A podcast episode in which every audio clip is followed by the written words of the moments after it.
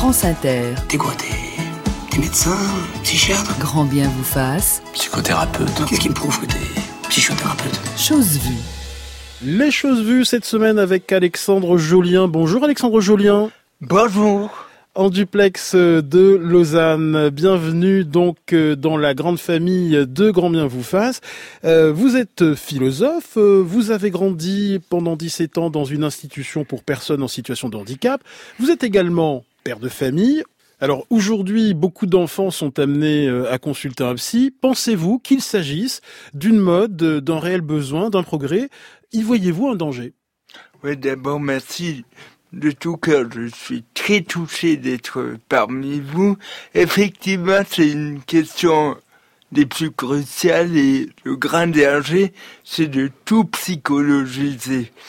Quand ma fille était à l'école coréenne, on lui a donné un exercice carrément génial. Elle devait dessiner un diagramme avec un abscisse, le niveau de bonheur de certains moments de sa vie, et en ordonnée, elle devait marquer les dates. Quand j'étais jeune, quand j'étais tout petit.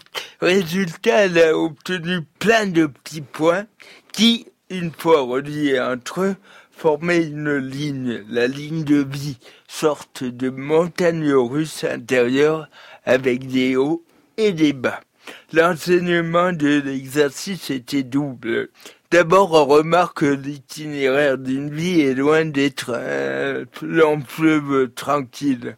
On réalise aussi que tout finit par passer, un chagrin d'amour, un échec à l'école, tout passe. C'était déjà la leçon d'Épicure et de l'Ecclésiaste. Cette fameuse ligne de vie peut obstinément demeurer à ras du sol. Coup du sort, à répétition, mal-être tenace, trouble intérieur, difficulté de vivre. Sans dramatiser, chaque parent, chaque enfant peut tendre l'oreille à sa boussole intérieure et décider au besoin de se diriger vers un psy pour redonner à la vie sa fluidité, la faire circuler en abondant. Alors précisément, euh, Alexandre, pour vous en tant que philosophe, qu'est-ce qui est essentiel à transmettre à l'enfant?